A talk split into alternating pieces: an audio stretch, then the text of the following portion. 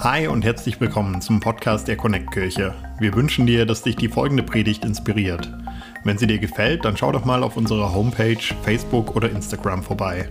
Wir würden uns riesig freuen, dich auch mal live in unseren Gottesdiensten zu haben und mit dir zu connecten.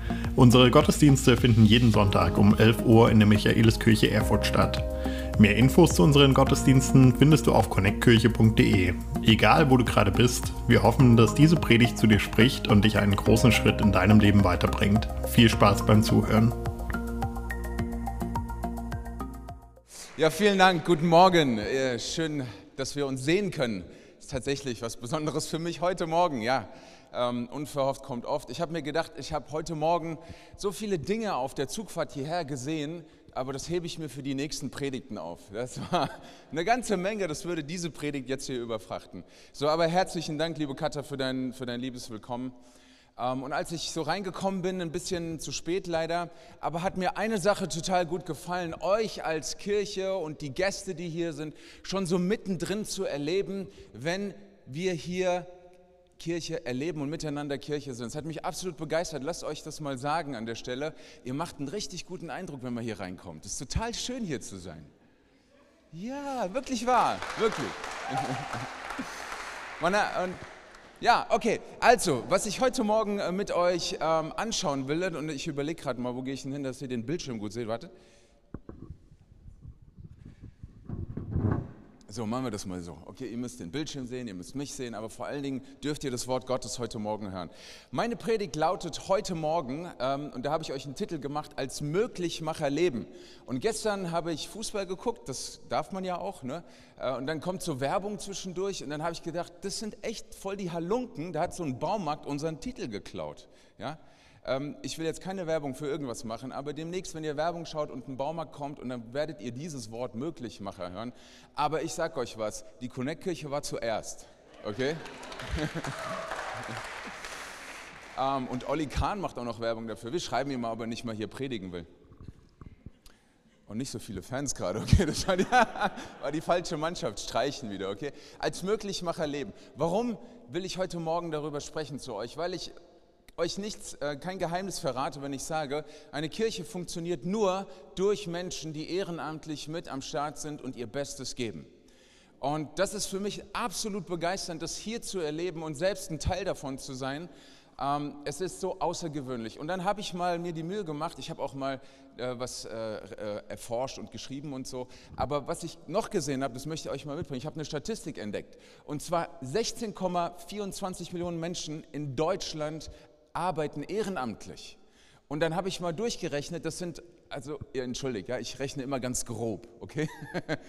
ähm, bei ungefähr 83 Millionen äh, Einwohnern, die wir also in Deutschland haben, sind das roundabout 20 Prozent von Menschen, die ehrenamtlich, unentgeltlich neben ihrer Erwerbstätigkeit der sie ja nachkommen müssen, um sich eben zu versorgen, noch Zeit investieren in verschiedene Dinge, in soziale Projekte, auch in die Kirche, in Vereine, in äh, soziale Non-Profit-Organizations, sagt man da.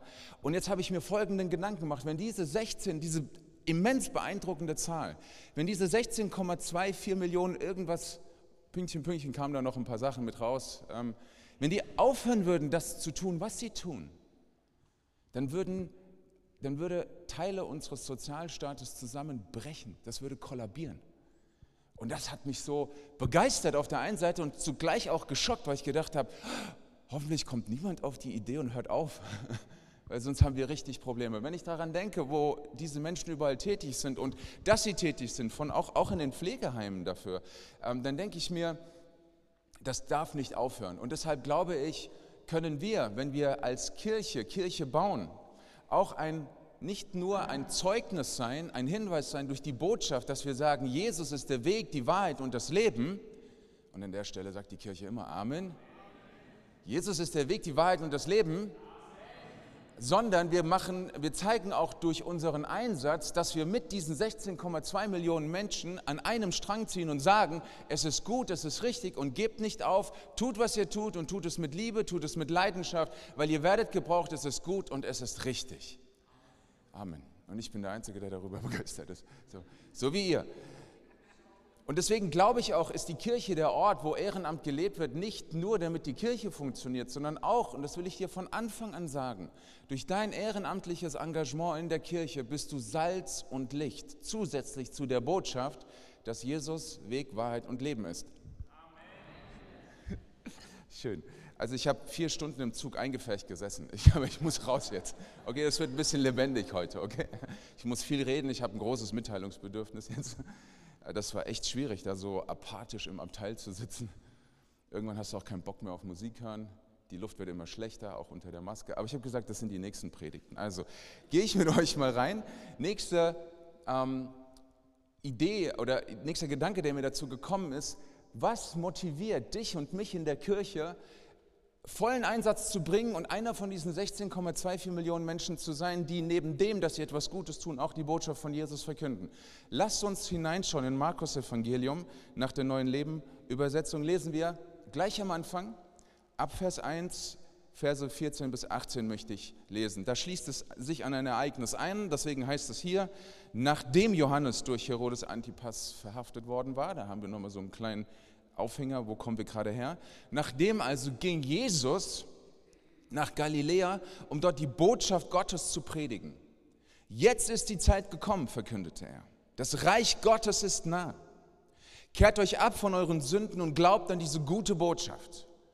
Und eines Tages, als Jesus am Ufer des See Genezareth entlang ging, sah er Simon und seinen Bruder Andreas.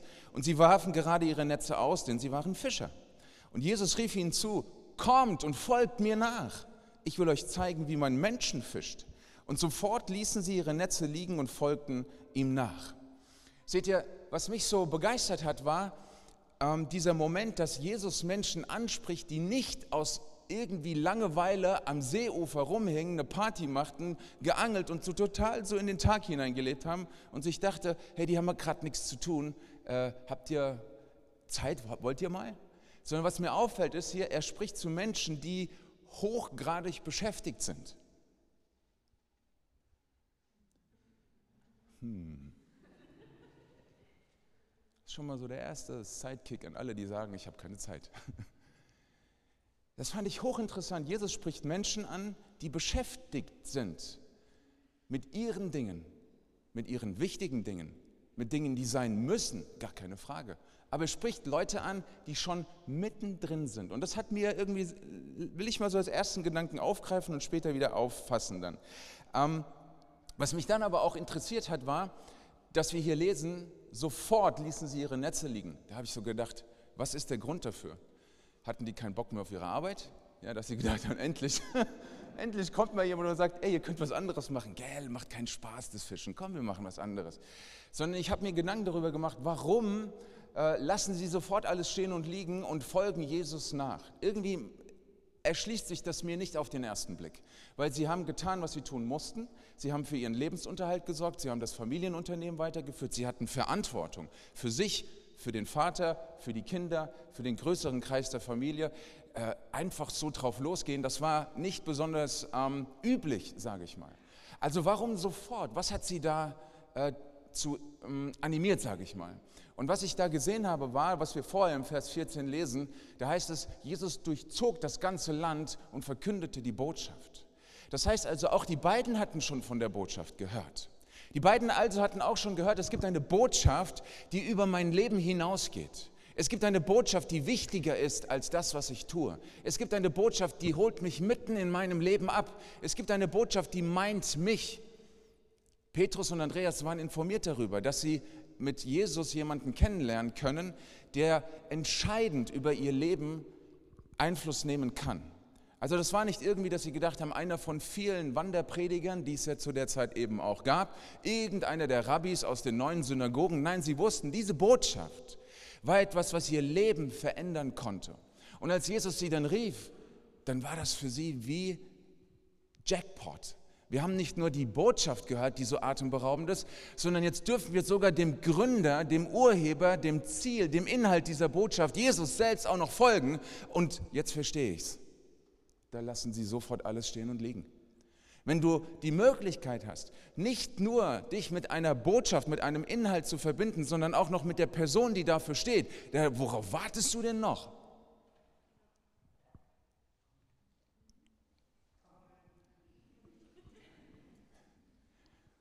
Worauf wartest du denn noch?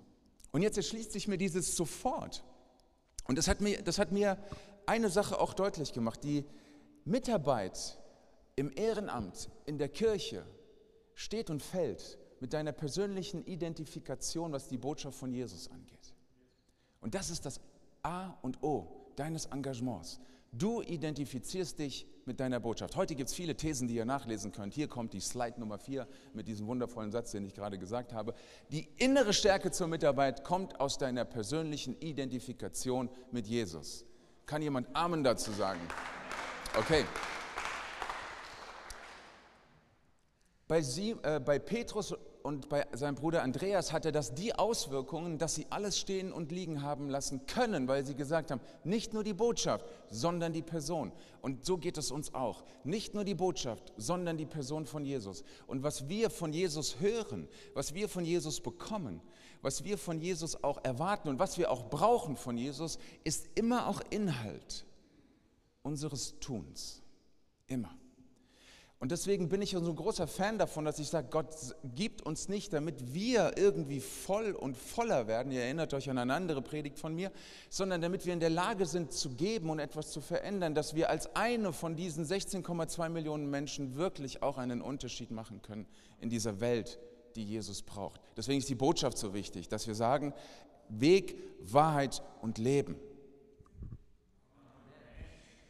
Und jetzt weiß ich auch, wenn ich sage, die innere Stärke zur Mitarbeit, dann stellt sich ja dann gleich die Frage, warum die innere Stärke? Gibt es denn auch eine innere Schwäche? Und dann muss man dann sagen, ja, schon mal, die gibt es auch. Ja?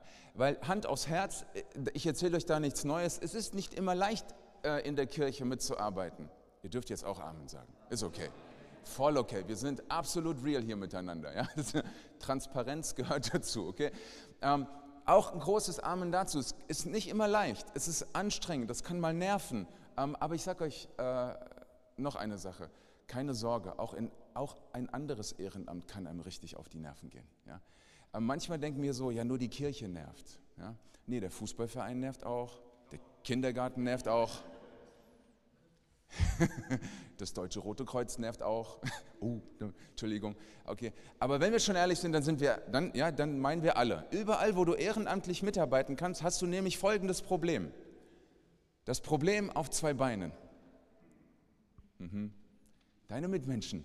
Und manchmal sind die Mitmenschen für dich das Problem und dann, es tut mir leid, wenn ich dir das heute sagen, morgen sagen muss, manchmal bist du, ich gucke niemand an, das Problem für jemand anderen. Also es kann schon sein, dass wenn es menschelt, dass es dann menschelt. Also, deswegen will ich auch dir und mir auch immer wieder sagen, bitte nicht ähm, irgendwie so exponiert die Kirche unter den Problemfeldern hervorheben und sagen, da ist es besonders kacke. Sondern einfach wissen, da wo Menschen sind, da menschelt's. Und einfach wissen, da wo ich etwas tue, da tun andere auch etwas und manchmal prallen dann deswegen zwei Welten aufeinander. Und dann hast du es nicht bös gemeint, der andere hat es auch nicht bös gemeint, also deswegen kommt wieder runter und komm wieder klar. Ja?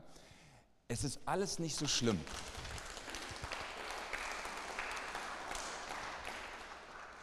Ich möchte deshalb etwas machen, was ich eigentlich nicht so oft mache, weil ich möchte mehr über das Wort Gottes als über mich predigen. Aber ich möchte ähm, euch mal einen Einblick gewähren in mein Leben, was das angeht. Und ähm, ich habe immer mich gefragt, wie kann man ähm, über so viele Jahre in ein und derselben Sache sein. Ich bin ein viel zu abenteuerlustiger und kreativer Mensch, als dass ich mich immer einer Sache committen könnte. Aber dann bin ich Jesus begegnet, dann bin ich seiner Kirche begegnet und da wusste ich von nahezu dem ersten Tag an, hier bleibe ich. Und wisst ihr, ich habe mir das bis heute nicht nehmen lassen, nach über 25 Jahren habe ich mir das nicht nehmen lassen. Und deswegen sage ich euch das. Und in diesen 25 Jahren habe ich eine Menge erlebt. Und deswegen sage ich das auch so. Die innere Stärke ist immer meine persönliche Identifikation mit der Botschaft und mit Jesus selbst und nicht mit der Performance von Menschen, auch nicht mit dem, was Menschen tun oder was Menschen nicht tun. Ich gebe euch mal einen Einblick so in, mein, in meine, in meine äh, Karriere als Christ, falls es sowas gibt. Ja? So. Da starte ich dann so berufstätig und komme in die Kirche rein und ich habe sofort gemerkt, ich möchte mitmachen. Ich war nie jemand, der sagt, ich setze mich mal nach hinten hin Sorry für alle, die hinten sitzen. Ich meine euch nicht persönlich. Manchmal, ich hätte heute auch nur noch hinten einen Platz bekommen. Ich setze mich hinten hin und dann gucke ich mal, was läuft. Nein, ich habe immer gesagt, ich will da vorne mit reingehen und mitmachen, weil ich glaube, wenn ich mitmache, kriege ich am meisten mit. Und dann komme ich am schnellsten voran. Weil ich glaube, es gibt so viel von Jesus zu entdecken und so viel von Jesus zu erleben, dass ich nicht sitzen bleiben will und sagen will, okay, ich weiß, wie der Hase läuft. Ich kann euch verraten, von der menschlichen Performance her habe ich so, ich bin ja so ein Quereinsteiger, nicht christliches Elternhaus und so Sachen, so von der Gosse auf die Kanzel, so, also von, also richtig so, wie, die, wie wir es uns wünschen, ja. Hier bin ich, so, es lohnt sich, so. Also, ähm, für mich war wichtig, dass ich sofort mit dabei sein kann, weil ich gesehen habe, wenn du nur so tun willst, als ob, ist das keine Kunst. Es ist keine Kunst, so zu tun, als ob. Ich habe ganz schnell rausgekriegt, was ich machen muss, damit mich keiner fragt, wie es mir geht. Ich habe ganz schnell rausbekommen, was ich machen muss.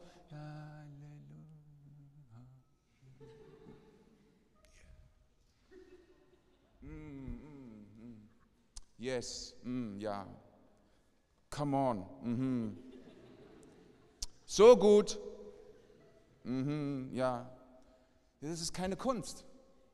Das ist keine Kunst, reinzukommen und zu tun, als ob. Aber die Kunst ist es, zu sagen, ich identifiziere mich mit Jesus, komme, was wolle. Komme, was wolle. Und dann als Berufstätiger, und ich habe den Job geliebt ähm, und viel Arbeit gehabt ähm, und über 40 Stunden Woche. Und extrem anstrengend, mit Menschen zu tun, sozialen Problemen zu tun gehabt, mit Gesetzgebung zu tun gehabt. Also sehr facettenreich, es hat mich sehr interessiert, aber unwahrscheinlich anstrengend. Aber ich bin da nicht freitags nach Hause und habe gesagt, ah, Wochenende, hoch die Hände, sondern ich habe gesagt, wo ist meine Kirche? Und ab, ich bin in den Gottesdienst. Ich habe unter der Woche meine Kleingruppe gehabt. Ich habe in der äh, Jugend, da war ich noch jugendlich, da habe ich da noch mitgemacht, da durfte ich sogar noch, Walle. so. Und da bin ich rein und ich habe die Herausforderung gesucht, dass ich meinem Glauben Ausdruck verleihen kann. Das ist es, worum es geht, wenn wir in der Kirche mitarbeiten, dass du deinem Glauben Ausdruck verleihen kannst und darfst. Und dann wurde ich nach dem Beruf nochmal Student, weil ich dann äh, gemerkt habe, Gott führt mich in eine andere Richtung. Also ab auf das theologische Seminar und Pauken und Streben und Lernen und Hebräisch und Griechisch und oh, das war einfach herrlich so. Aber war viel zu tun, viel Anspruch, viel Niveau. Und da habe ich auch nicht gesagt, oh, habe eine Vorlesung, keine Zeit, tut mir leid. Oh, ich muss äh, für Griechisch lernen, kann leider nicht kommen. Ich habe immer gesagt, wenn du, wenn du nicht Netflixst, hast du eine Menge Zeit. Oh, so viele betroffene Gesichter gerade. okay, ich liebe auch äh, Serie. Meine Lieblingsserie ist Elementary, läuft aber auf Prime. Okay. Aber was ich damit sagen will, ist dieses subjektive Empfinden, immer ich habe keine Zeit für die Dinge, das hat einfach nur damit zu tun, was räumst du Priorität ein? Mit was identifizierst du dich? Mit was identifizierst du dich? Und da möchte ich ruhig uns ein bisschen auf die Füße treten heute Morgen und sagen, ey, mach es dir nicht so leicht manchmal, sei nicht so bequem. Und dann denkst du dir, ach, was ist das für eine Botschaft? Eben hat die so gut angefangen und jetzt ist er so blöd, ja? Aber ich sage dir, man muss manches Mal einfach auch jemanden auf seine Füße treten lassen. Man muss manches Mal akzeptieren, dass jemand kommt und einem so einen netten, genau, du hast es gesagt, okay. Ah. Das braucht jeder von uns einfach mal. Und deswegen nicht sagen, das geht nicht, keine Zeit. Es gibt so viele Konstellationen, die immer dagegen sind, aber wenn du dich identifizierst mit der Botschaft, dich identifizierst mit Jesus, dann ist es gar keine Frage, ob du und wo du und wann du und wie du. Das ist gar keine Frage. Und damit meine ich nicht, ich weiß ja, dass wir dann immer so eine Schere im Kopf haben, ja, sagt er jetzt, dann bin ich kein guter Christ, liebt mich Jesus dann nicht mehr ähm, und sind die anderen jetzt besser als ich und was soll denn das jetzt ganz. Ich, ich sage euch das so unschuldig, wie ich hier vor euch stehe. Ich denke weder in die eine noch in die andere Richtung. Ich sage nur, wenn ich mich mit Jesus identifiziere und mit seiner Botschaft, dann identifiziere ich mich mit dem, was ihm wichtig ist. Und dann, ob berufstätig oder Student oder Hausmann, durfte ich auch mal sein. Dann habe ich zu Hause alles gemanagt, plus berufstätiger Ehefrau. Ähm, das war super spannend. Da geht der Tag um 5 Uhr los und hört irgendwann um 21 Uhr auf, weil du ohnmächtig wirst. Und da kriegst du keine Überstunden ausgezahlt, hast kein Zeitkonto, hast auch keine Gleitzeit, kriegst kein Gehalt und kein gar nichts. Ähm, da wird es auch ein bisschen schwierig manchmal mit der Anerkennung. Ne? Da müssen die Dinge einfach laufen. Ja? Die Wäsche muss da sein, gekocht muss sein, das muss sauber sein, ähm, der Einkauf muss erledigt werden. Die Dinge müssen einfach laufen, wie selbstverständlich. Aber niemand steht auf morgens und sagt um halb sechs, oder sechs vielmehr, danke Papa, dass du mich wächst, danke, dass du dich heute um alles kümmern wirst, danke, dass ich einen super Tag haben werde, danke, dass wenn ich nach Hause komme, dass alles klar ist und dass wir nur so, nee, ich will nicht aufstehen. okay, ich übertreibe mal ein bisschen, ja, ich habe die besten Kinder, die feiern mich, die sagen, Papa, danke, dass du mich aufwächst und danke, dass du dich um alles kümmerst und danke. okay, schön wär's, alles klar. Es spielt für mich eine entscheidende Rolle, mit was ich mich identifiziere. Und auch in dieser Konstellation, und jetzt habe ich, ich habe gesagt, ich mache ja weiter, auch die als Hausmann, als Berufstätiger, als Student und dann als Pastor schlussendlich. Als Pastor schlussendlich muss ich mich auch immer wieder damit identifizieren und sagen, ich mache, was ich mache, weil ich mich mit Jesus identifiziere.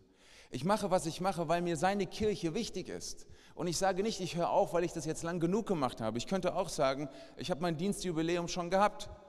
20 Jahre. Ist doch gut. Was mache ich die nächsten 20 Jahre? Habe so viel gelernt und gesehen die ganze Zeit und habe auch keinen Bock mehr auf. Ich identifiziere mich mit dem, was Jesus mir auch als Pastor sagt. Und ich sage euch, ich möchte mal noch etwas persönlicher werden und sagen, es, es geht wirklich nicht darum, ähm, dass du darauf aus bist, dass Leute deine größten Fans werden. Ja? Ich habe so gedacht, ich werde mal irgendwann werde ich ein Buch schreiben als Pastor. Ja? Das heißt, geklatscht wird immer. Von Ohrfeigen und Applaus. Das ist wirklich das ist ein guter Titel. Den darf niemand klauen. Ja? Der ist Copyright Pastor Moore. Also, ähm, das, das ist wirklich so. Ja? Also wenn es darum geht zu überlegen, mache ich noch in der Kirche weiter oder nicht, ihr Lieben, ja? ich bin der Erste, der sagt, ohne mich. Ähm, da erlebt man manchmal Sachen und ich möchte es mal ganz bewusst auch persönlich machen. Ihr, erlebt, ihr erlebt mich ja auch, ja. Ich bin ein glücklicher Pastor. Ich liebe, was ich äh, tue. Ähm, und ich hoffe, ihr merkt es auch, ja. Das, ich muss es nochmal betonen, weil die Stories, die jetzt kommen, da könnte man meinen, was, was stimmt da nicht, ja. Also ich sage euch was. Ich habe Sachen als Pastor erlebt, wo Leute wortwörtlich mir gegenüber Dinge ausgesprochen haben. Das ist unfassbar. Da gab es Leute, die zu mir gesagt haben, du bist der Wolf im Schafspelz.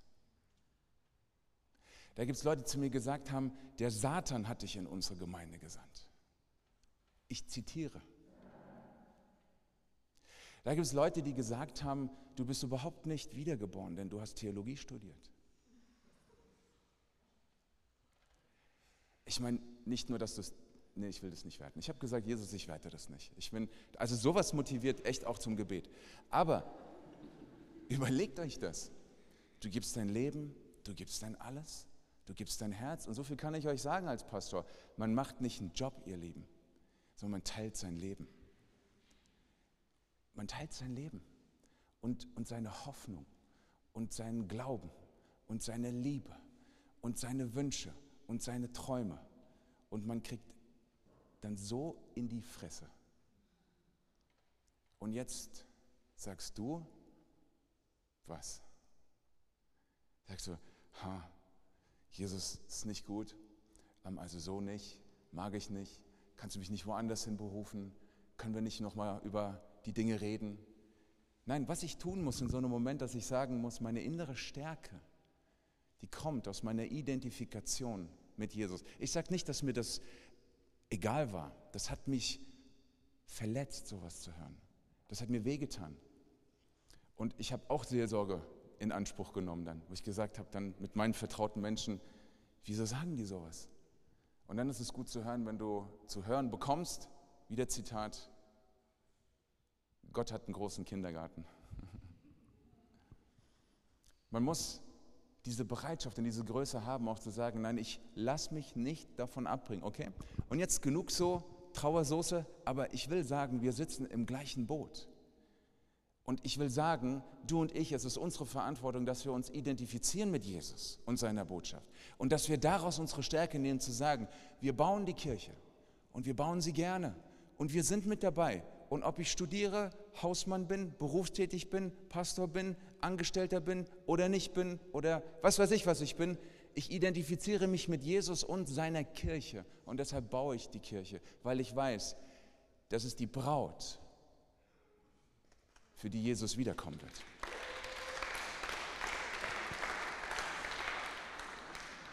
Ich will es so sagen, was ich von, von Jesus sehe, ist, ich habe euch einen anderen Satz mitgebracht, ähm, der heißt, wir leben für Menschen, aber wir leben nicht von ihnen.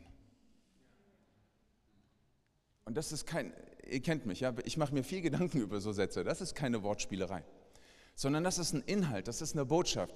Du lebst für die Menschen, aber du lebst nicht von ihnen. Und das ist enorm wichtig, dass du dir sagst, ich bin gerne für dich da und ich mache das, was ich tue, gerne für dich. Und dann sagst du vielleicht so, naja gut, das hast du gut gesagt jetzt, aber ich will dir sagen, ähm, ich, ich habe mich mal erinnert, so ganz kurz an, wenn ihr erste Buch äh, Mose lest, Kapitel 15, Vers 5, da ist Abraham, der gerufen wird von Gott und dem wird gesagt, komm, nimm alles, was du hast, zieh aus, setz alles auf eine Karte. Und der Mann kam irgendwann an einen Punkt, wo er gesagt hat, Herr, ich habe keinen Bock mehr.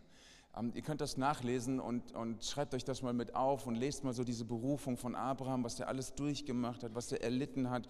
Und, und plötzlich kommt zu dieser Moment, wo er sagt, Gott, wofür das alles? Und wisst ihr, das ist mir so wichtig, dass, dass wir in der Bibel lesen, dass wir Menschen sein dürfen. Ihr kennt das von mir. Gell? Ich lege sehr viel Wert darauf, dass Christen Menschen sind. Ja? Ähm, dass wir Menschen sein dürfen. Und dass er dann sagt, Gott, was kannst du? Und dann, und dann führt er ihn hinaus und sagt, schau mal die Sterne da oben, Abraham, und zähl sie, wenn du kannst. Und dann wirst du sehen, dann wirst du sehen, was ich alles kann. Und ich bin so jemand, ich sage immer, Humor ist auch eine Waffe. Ne? Ich habe da so folgenden Satz draus gemacht.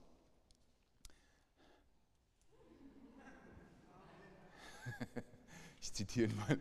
Es gibt mehr Sterne am Himmel als Idioten auf der Erde.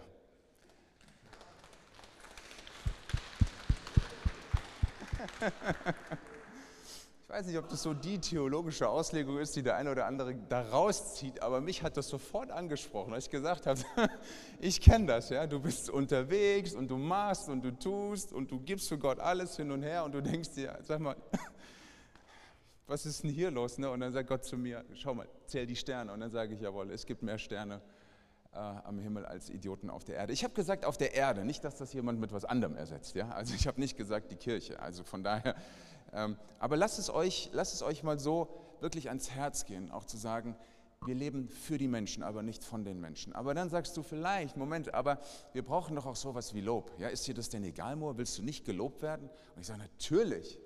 Ähm, aber weißt du, ich tue doch die Dinge nicht, damit ich irgendjemand in Verlegenheit bringe, sich bei mir bedanken zu müssen. Ja, ich tue doch die Dinge nicht, weil ich sage, ich mache sie, ähm, damit mir jemand sagt, oh, wie toll du bist und, und, und wenn wir dich nicht hätten und, und so weiter. Mag vielleicht sogar alles stimmen, aber das kann nicht meine Motivation sein. Lob ist wichtig, Lob ist gut, sagt auch Paulus. Alles, was gut, was ehrbar, was eines Lobes ist, das erwägt, Philippa 4, macht das. Aber deine Identität darf das nicht sein. Denn es kommt vor, dass du übersehen wirst.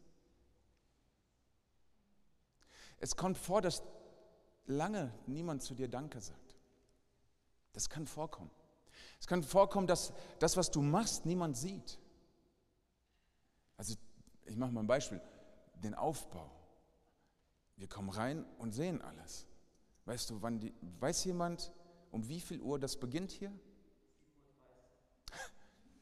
Du hast mir die Pointe genommen. 7.30 Uhr, danke. Dann bist du einer von wenigen. Ich hole mir die Pointe wieder.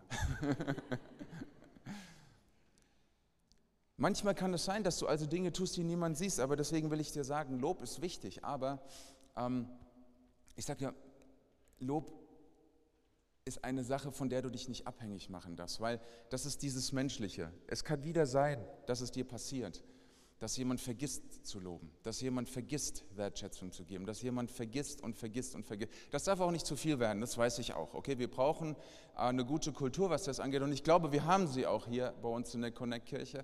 Aber ich glaube auch, dass du bitte nicht sofort eine Krise schieben musst, wenn das mal nicht so oft ist, wie du das gerne hättest. Deswegen will ich dir sagen, durch das Lob, habe ich dir noch einen weiteren Satz mitgebracht, durch das Lob von anderen geht es mir besser, aber ohne ihr Lob geht es mir nicht schlechter. Gut? Und das alles zieht sich aus der Identifikation mit der Botschaft und mit Jesus. Und das sind so wirklich Dinge, die wir festhalten müssen, weil wir so, nennt sich die Predigt, ja, ich erinnere uns nochmal, als Möglichmacher leben können. Das ist nämlich etwas, womit wir unseren Glauben und unser Leben auch ausdrücken. Und da komme ich jetzt noch ein bisschen näher, will ich noch ein bisschen näher drauf eingehen. Denn wir lesen hier, dass die Botschaft von Jesus durch das Land zog, Vers 14, und dann geht es weiter. Und dann eines Tages ging Jesus am See Genezareth entlang und er sah diese beiden Brüder. Und da möchte ich mal so ein ganz persönliches ähm, Moment auch zulassen für dich in deinem Leben mit Jesus. Ich glaube einfach zutiefst anhand dieser Situation und auch wenn ich einen großen Bogen spannen mag, ich glaube einfach wirklich sagen zu können, dass Jesus dich wirklich sieht und nicht wie andere Menschen dich sehen. So, ich, ich gucke dich jetzt an, ich sehe dich, siehst gut aus, bist ein sympathischer Typ, hast mich vom Bahnhof abgeholt, ich mag dich.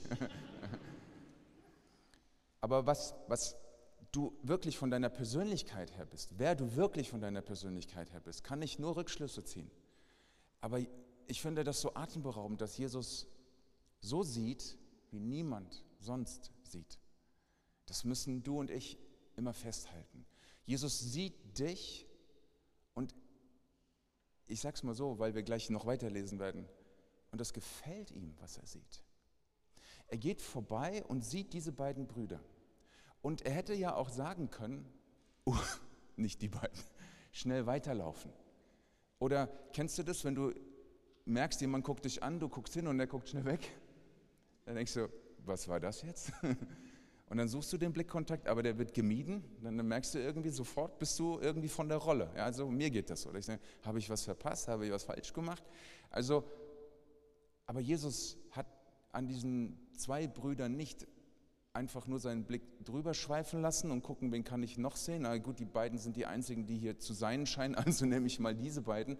Sondern er sieht sie und er, und ich sage es mal so, sein Blick bleibt heften an ihnen. Und er sieht so in sie hinein, möchte ich sagen. Und er sieht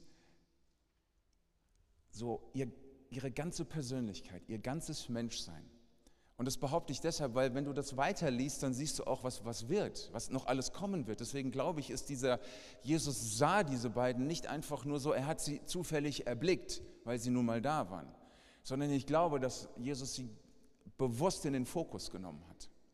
Und ich glaube auch, dass dieser Blick auch dir gilt. Ich bin sicher, dass Gott auf dein Leben und auf dich so schaut. Er übersieht das nicht, dich nicht, er schaut nicht an dir vorbei er guckt auch nicht weg, wenn du auf ihn guckst, sondern er hält den Blick, er schaut dich an, er sieht dich, er nimmt dich wahr. Ich will sogar so weit gehen zu sagen, er spürt, was du spürst. Er erfasst dich in deinem ganzen Menschsein. Und er sieht dich so, wie dich sonst auch niemand sieht. Es ist nicht so, dass wir uns viel Gedanken darüber machen, wie sehen mich Menschen. Man spricht vom Ansehen, das man hat von Menschen oder vor Menschen was für ein Ansehen du hast, beschäftigt dich sehr. Aber dann zu verstehen, Jesus ist derjenige, der nicht nach diesem Kriterium schaut. Wo sind die Menschen, die Ansehen haben? So schaut Jesus nicht auf Menschen, sondern er schaut auf Menschen und sagt, das sind die Menschen, die ich liebe. Das sind die Menschen, die ich geschaffen habe. Das sind die Menschen, die für mich besonders sind. Das sind die Menschen, die es mir wert sind. Dieser Blick ist der Blick von Jesus. Und dieser Blick ruht auf dir, immer, jeden Tag. Das ist nicht zu vergessen, bitte. Der Tag beginnt und der Blick Gottes ruht auf deinem Leben. Und schon die ganze Nacht hindurch. Und es ist so schön, mit diesem Gedanken aufzuwachen, in den Tag hineinzugehen und zu sagen, ich bin im Fokus Gottes. Mein Ansehen vor Menschen ist sekundär, weil Gott mich sieht. Und dieses, dass Gott dich sieht, ist für mich ein unwahrscheinlicher Trost. Auch gerade in dem Zusammenhang, wo, worüber wir sprechen hier, wenn Menschen eben dich nicht sehen, wenn Menschen eben nicht das sehen, was du tust, wenn Menschen eben vielleicht auch übersehen, was du tun könntest. Mich hat noch niemand gefragt, ob ich mal predigen darf. Dabei wäre ich so ein guter Prediger. Und dann sage ich, es tut mir leid, dass wir das noch nicht gesehen haben. Dann komm bitte nach dem Gottesdienst zu mir. Wir sprechen darüber gerne. Und das ist wichtig, dass deine Identifikation mit Jesus keine Einbahnstraße ist, sondern er identifiziert sich dann genauso mit dir. Er erwidert deinen Blick. Schaut nicht weg, guckt dir in die Augen und sagt, ich sehe dich. Und das ist so ein ganz, eine ganz emotionale, wie ich finde, auch wichtige Seite unseres Glaubens, wenn wir sagen, Jesus, ich weiß, dass du mich siehst und dein Blick tut mir gut. Es ist kein verurteilender Blick. Es ist ein Blick, der mir sagt, ich bin es wert. Ich bin dir etwas wert. Das ist kein verächtlicher Blick, sondern ein Blick, der mir sagt, du bist auch gern gesehen. Ich sehe dich gerne und ich schaue gerne auf dich und ich sehe gerne das, was du tust. Ich sehe gerne das, wer du bist. Dieser Blick von Jesus bedeutet so viel. Und ich weiß, ich lege alles rein, was ich kann, einfach weil ich glaube, dass dieser Blick Gottes so viel in den Menschen auslöst. Und später, wenn wir das hier auch sehen, oder wir sehen es ja auch, weil wir es gelesen haben, in dem Leben von Andreas und seinem Bruder Simon. Er sieht sie und er spricht sie an. Und er sieht, wie sie sind und er sieht, was sie können. Und er sieht auch sie bei ihrer Arbeit, er sieht sie bei ihrer Mühe, er sieht sie vielleicht auch bei ihrem Stress, er sieht sie vielleicht auch bei ihren Fragen, bei ihren Sorgen, er sieht sie bei dem, was sie können und bei dem, was sie auch beschäftigt. Und ich glaube auch, weil Jesus sie dann auch in den Dienst ruft. So habe ich es auch nochmal festgehalten. Jesus sieht sie und das, was sie kann. Und so glaube ich das auch bei dir. Jesus sieht dich und das, was du kannst. Und andere mögen es vielleicht nicht immer sehen. Aber Jesus sieht dich und deine Kompetenzen. Das wird ihm nicht durch die Lappen gehen. Er wird es nicht übersehen. Deswegen habe ich euch diesen Satz auch nochmal mitgebracht. Er sieht dich plus deine Kompetenzen. Und was mir sogar noch, äh, was mich noch mehr begeistert, Jesus verstärkt diese Wahrheit, indem er sagt, ich sehe dich und noch viel mehr. Denn er sagt zu diesen beiden, ich will euch was zeigen, was ihr noch nicht wusstet. Aber warum sagt er es genau zu den beiden? Weil er wusste, wenn ich die beiden darauf anspreche, dann werden sie auch darauf ansprechen. Weil sie genau diese Kompetenzen haben, die ich brauche, weil sie als Fischer genau das haben, was ich jetzt mit ihnen vorhabe. Und das möchte ich für uns nehmen, für uns, die wir mitarbeiten, für uns, die wir die Kirche mitgestalten und die wir die Kirche mitbauen. Jesus sieht dich, deine Kompetenzen und er sieht mehr. Er sieht das, was du kannst, er sieht das, was du bist und er sieht, dass du noch mehr, zu noch mehr in der Lage bist. Und es ist wichtig, dass du das weißt, dass du dann in dem Moment wirklich Erwartung auch haben kannst von Jesus selbst. Er sieht nicht nur, was du theoretisch könntest, sondern er sieht noch so viel mehr. Und es ist nicht schön, dass man weiß, wenn man das so denkt manchmal, ich wünschte, die Leute würden verstehen. Ja? Hast du schon mal so gedacht? ich wünschte, jemand würde mal erkennen. Ich wünschte, jemand würde mich mal fragen. Aber dieses, dass Jesus noch viel mehr sieht, soll eine Einladung sein, soll eine äh, Motivation sein zu sagen, ich möchte auch Jesus, dass du mich siehst. Ich will auch nicht aus deinem Blickfeld geraten. Ich möchte genau da bleiben, dass du siehst, ähm, dass du in mir das weitersehen kannst, was du auch in mir sehen möchtest. Und vielleicht kann man an der Stelle auch denken, oh, äh, ich kann noch mehr, mich noch weiterentwickeln, ich kann, kann noch mehr Dinge tun. Dann denkt man sich vielleicht, ah, aber mh, hm, es gibt da noch so ein paar Schattenseiten bei mir. Ja? Ähm, ich spreche jetzt nur mal so vom Hörensagen, ja? was ich so vom Hörensagen mal mitbekommen habe. Es soll ja Menschen geben, die nicht vollkommen sind. Es soll ja Menschen geben, die Fehler machen. Es soll ja Menschen geben, die in sich immer wieder Dinge tun, von denen sie wissen, dass sie nicht gut sind, aber sie tun sie immer wieder also ich glaube sogar Paulus heißt einer von diesen Menschen, der gesagt hat, ich elender Mensch, das Gute, was ich will, das tue ich nicht und das Schlechte, was ich nicht will, mache ich andauernd. Wer hilft mir, elendem Mensch? Und dann kommt er in einen Lobpreis, in eine Erkenntnis, und, aber gepriesen sei Jesus. Ja?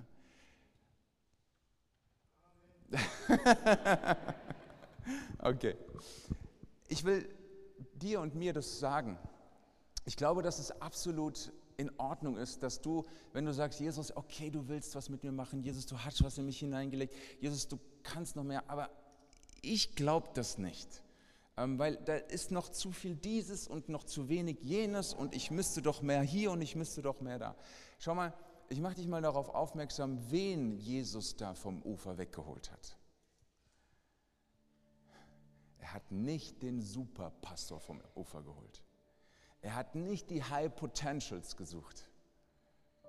Ich habe das schon mal an einer anderen Stelle gesagt. Wenn wir in Sachen Teambuilding die Kriterien hätten, die Jesus hatte, meine Güte, wen hat er vom Ufer da weggeholt? Petrus. Diesen Petrus, der bei sich selbst geschworen hat, ich kenne Jesus nicht. Diesen Jesus, der bei sich selbst geschworen hat, was redest du da? Keine Ahnung, wer das ist. Der Jesus verleugnet hat nach Strich und Faden. Diesen Jesus, diesen Petrus ruft Jesus in diesem Moment. Glaubst du denn, dass als Jesus ihn gesehen hat, dass er das nicht gesehen hat? Glaubst du denn, dass Jesus Petrus gerufen hat vom Ufer weg und gesagt hat, oh, der wird mich nie im Stich lassen, auf den kann ich mich immer verlassen. Jesus wusste doch, wen er da ruft. Und wenn Jesus dich ruft, weiß er genau, wen er ruft. Und deswegen solltest du überhaupt gar keine Bedenken mehr haben. Und zwar meine ich nicht Bedenken in Bezug auf Aufgabe, sondern Bedenken in Bezug auf dich selbst. Du brauchst keine Bedenken in Bezug auf dich selbst haben. Jesus weiß, wen er ruft. Jesus weiß das. Und er ist absolut einverstanden damit, dass er diesen Petrus ruft und sagt, weißt du, ich will aus dir jemanden machen, der du ohne mich nicht sein könntest. Und dann sagt man, aber Jesus, du weißt doch, was das für ein Vogel ist. Und sagt, egal, ich werde was aus ihm machen, was er ohne mich nicht sein kann. Ist das nicht ein Riesenkompliment? Und das sagt Jesus dir auch. Ich werde was aus dir machen, was du ohne mich nicht sein kannst. Ist das nicht ein Riesenkompliment an dich auch heute Morgen? Dass du sagen kannst, Jesus, du siehst mich und alles, wirklich alles. Und ich sehe dich, deine Kompetenzen, ich werde noch mehr machen mit dir und aus dir. Und dann darfst du heute Morgen hören, diese Wahrheit, dass Jesus aus dir jemanden machst, der du vorher noch nicht warst und der du auch ohne ihn nicht sein könntest. Er sagt, ich will euch zeigen, wie man Menschen fischt. Ich will es euch zeigen. Und dann baut er auf etwas auf, was so, das ist ein Traum, das ist ein absoluter Traum. Und dieser Satz ist mir sehr wichtig. Dass du das für dich heute Morgen auch festhältst, dass du sagen kannst, ich, ich weiß bei allem, was in mir los ist, ich werde jemand sein, der ich ohne Jesus nicht sein kann. Ich werde das sein, weil sein Blick auf mir ruht, weil er mich ruft, weil er alles in mir sieht und weil er sich nicht davon abhalten lässt, weil er alles sieht. Er lässt sich nicht davon abhalten.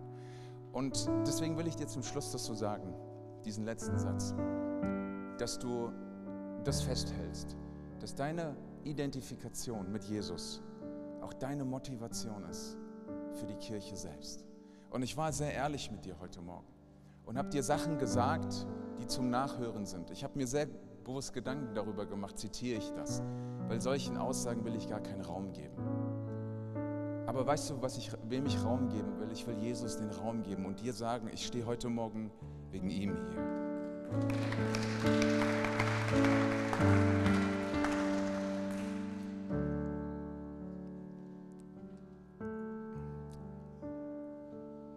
Lass dir das nicht nehmen, dass deine Identifikation mit Jesus immer deine Motivation ist. Ähm, und ich meine damit auch, dass es in einer Kirche, in der es immer Herausforderungen gibt, aber keine Vorbehalte da sein sollten. Ich möchte dich einladen, als Möglichmacher zu leben. Und ich will eine Botschaft deshalb so in unsere Mitte und unser Herz platzieren, genau diese Botschaft, damit du weißt, in der Mitarbeit als Möglichmacher, auch bei uns in der Kirche oder in anderen Kirchen, aber auch bei uns in der Kirche geht es immer darum, dass du deiner Identität Ausdruck verleihst und nicht, dass du dir erst was verdienen musst. Versteh das bitte und versteh es immer und immer wieder. Und wisse, wo Menschen sind, ist es kompliziert. Okay, sei großzügig mit dir, mit anderen. Aber wisse, wisse das immer und immer und immer wieder. Identifiziere dich mit der Botschaft von Jesus. Identifiziere dich mit seiner Person. Identifiziere dich mit seiner Kirche. Identifiziere dich damit, dass du für Menschen lebst, aber nicht von Menschen lebst. Identifiziere dich damit, dass das Lob gut tut, aber dass es nicht schlechter ist ohne. Und wisse immer, dass Jesus aus dir jemand macht, der du nicht warst. Und wisse, dass das die Motivation ist, mitzumachen. Und deswegen, ich möchte so gerne mit euch diese Kirche erleben und bauen, ohne dass man sich immer Gedanken darüber machen muss, wo nehmen wir die Leute her. Und dann sagen vielleicht Leute, ah, ist das nicht ein bisschen idealistisch? Und ich sage, weißt du, solange ich an Jesus glaube, bleibe ich ein Idealist. Solange ich an ihn glaube, sage ich, ich bleibe ein Idealist. Ich glaube einfach daran, dass wir hier in der Connect-Kirche keinen Mitarbeitermangel haben müssen. Das glaube ich. Ich glaube, dass wir hier Möglichmacher haben, die ein großes Potenzial haben. Ich glaube, dass wir hier Möglichmacher haben, die heute Morgen von mir hören müssen. Es ist an der Zeit für dich, dass du deinen Platz einnimmst. Ich glaube, dass es heute Morgen Möglichmacher hier gibt, denen ich ganz lieb sagen will, du fehlst. Du fehlst. Und es sind Möglichmacher hier, denen ich heute Morgen sagen will, mit dir werden wir eine Kirche sein, die wir ohne dich nicht sein können. Und es sind Möglichmacher hier, denen ich heute Morgen sagen will, mit dir werden wir Erfurt beschenken, wie Erfurt noch nie beschenkt wurde. Mit dir werden wir wachsen. Nicht um der Zahlen willen, sondern um der Menschen willen, die wichtig sind. Mit dir als Möglichmacher wird es keine Defizite mehr in unserer Kirche geben und die Bereiche werden deshalb super laufen, weil wir mit jedem Bereich deutlich machen, wie wichtig Jesus uns ist. Im Kreativbereich machen wir das, weil Jesus uns wichtig ist. In der Technik machen wir das, weil Jesus uns wichtig ist. Und du machst es, weil Jesus dir wichtig ist. Und ich predige, weil Jesus mir wichtig ist. Und es gibt nachher Guest Experience, weil Jesus uns wichtig ist. Und es gibt die Kleingruppen, weil Jesus uns wichtig ist. Und es gibt die Begegnung und den Gottesdienst, weil Jesus uns wichtig ist. Weil er macht die Use, weil Jesus ihm wichtig ist. Und ich habe jemanden vergessen. Und ich habe zwei, drei, vier, fünf Leute vergessen. Und ich habe jetzt Menschen übersehen. Und ich habe jetzt nicht noch jemanden erwähnt, der jetzt da sitzt und sagt, Mann, jetzt hättest du mich auch mal erwähnen können. Und ich sagte, ja, komm klar, ich kann nicht an alles denken. Ich kann nicht alles wissen. Ich kann nicht alles sehen. Aber ich weiß, mit dir zusammen, Jesus sieht dich und er sieht mich. Und deswegen sage ich dir, heute Morgen seid ihr alles möglich machen. Und ich möchte, dass wir jeder für sich sagen kann, ich will nicht in dieser Kirche sein, ohne dass ich was tue. Und versteht mich bitte richtig. Ich habe nicht gesagt, dein Heil verdienen, der bessere Christ sein. Ich habe nicht, habe ich alles nicht gesagt. Ich sage es nochmal, so unschuldig wie ich hier vor euch stehe, meine ich es auch. Ich glaube einfach daran, dass wir, wenn wir das gemeinsam leben und gemeinsam tun, und vor allem das eine Leben, dass wir uns mit der Kirche identifizieren. Es geht nicht darum, dass wir unser Ding machen, sondern alles, was du tust, tust du, damit seine Kirche erkannt und verstanden wird. Und alles, was du tust, ist ein Ausfluss davon, dass Menschen, die Jesus noch nicht kennen, sich mit ihm identifizieren, weil du dich mit ihm identifizierst. Das ist das ganze Geheimnis. Also es gibt keine Solonummern in der Kirche hier. Und es gibt kein, wir machen unser Ding. Ich sage es auch ganz provokant, entweder du machst alles für alle oder du lässt es bleiben. Weil die Art von Möglichmacher,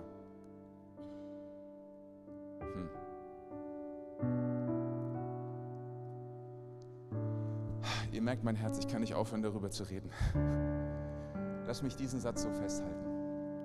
Und ich möchte, dass du so diesen Moment der Stille jetzt dir einfach nimmst. Und ich möchte auch ähm, dich einladen, ich werde das auch machen. Ich werde jetzt niemanden anschauen. Ähm, und ich werde auch gleich nicht die Augen aufmachen. Ich möchte, dass wir das mal versuchen, alle miteinander zu tun. Einfach die Augen schließen in diesem Moment und sagen, Jesus, ich danke dir, dass du mich siehst, so wie ich bin. Ich danke dir, dass du mich siehst, was ich kann. Ich danke dir, dass du siehst, was ich noch mehr könnte. Ich will dir jetzt einfach sagen vor dieser Botschaft, halt dich nicht mehr zurück, bitte. Und nimm diesen Moment der Stille, wo du dich Gott einfach ganz neu hingibst.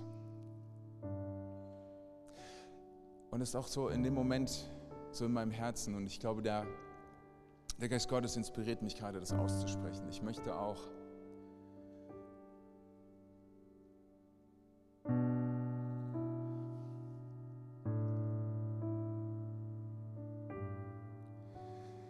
Heilung beten.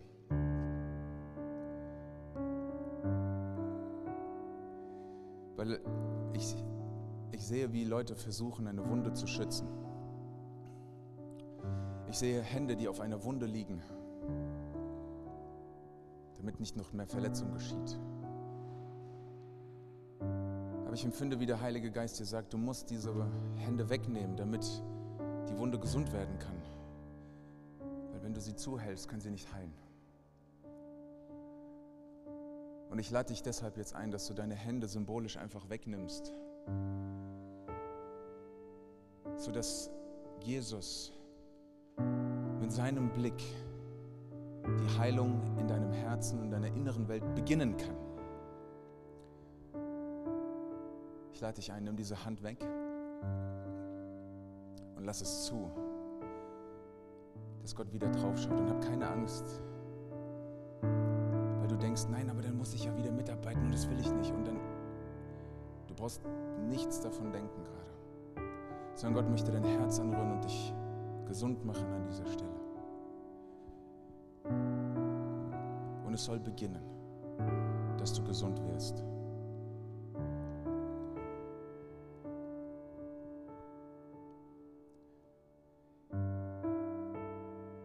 Ich lade dich ein, dass du Jesus auch dankst dafür, was er dir gegeben hat. Danke ihm für deine Kompetenzen, für deine Talente, für deine Expertise, für alles, was du kannst. Danke ihm dafür, dass du fähig bist, Dinge zu tun. Und ich lade dich ein, dass du auch, dass du auch aufstehst und sagst, Jesus, nicht jetzt, du darfst jetzt bleiben, aber dass du aufstehst und sagst, Jesus, gehe in die Mitarbeit. Und ich packe an und ich helfe und ich tue. Weil es gibt kein Klein und kein Groß, es gibt nur dich. Und ich diene dir, Jesus. Und ich identifiziere mich mit dir, Jesus. Herr Jesus, und so bete ich jetzt, dass du mit deiner heilenden Kraft kommst in unsere Mitte, Herr und jedes Herz anrührst. Komm du mit deiner Kraft her und nimm du jeden Vorbehalt, jede Sorge, ähm, jede Befürchtung, Herr. Und schenke eine ganz neue Begegnung mit dir, Herr Jesus. Weil es um dich geht, Herr Jesus. Weil es nur um dich geht, Jesus. Und ich bete, dass du das ganz Neue uns als deine Kirche hier erleben lässt, Herr. Dass, dass niemand von uns seine sein Ding durchziehen will, sondern dass jeder von uns dein Ding durchziehen will.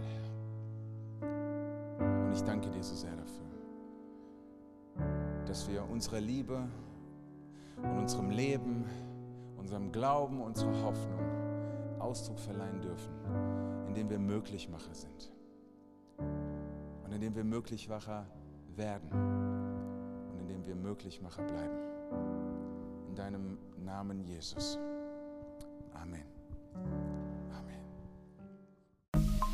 Wenn du mehr über Jesus erfahren willst oder deine Geschichte mit uns teilen möchtest, dann schreib uns gern auf Facebook, Instagram oder eine E-Mail an info@connectkirche.de. Du bist begeistert von der Connect-Kirche und möchtest unsere Arbeit unterstützen? Dann findest du auf unserer Homepage weitere Details, wie du das tun kannst. Falls du nicht aus Erfurt und Umgebung kommst, aber dennoch aktiv verfolgst, was wir als Kirche tun, möchten wir dir zuallererst Danke sagen, dass du auf diese Art Teil von dem bist, was hier in Thüringen geschieht. Gleichzeitig wollen wir aber sicherstellen, dass du vor Ort eine Kirchenfamilie hast. Wir sind der festen Überzeugung, dass es keinen Ersatz dafür gibt, eine Kirche vor Ort zu haben, in der du connected bist und Beziehungen pflegen kannst, die dich im Glauben voranbringen. Falls du keine Kirche vor Ort haben solltest, ermutigen wir dich dazu, dir eine zu suchen. Wenn du Hilfe dabei brauchst, melde dich gern unter info@connectkirche.de. Danke fürs Zuhören und bis bald.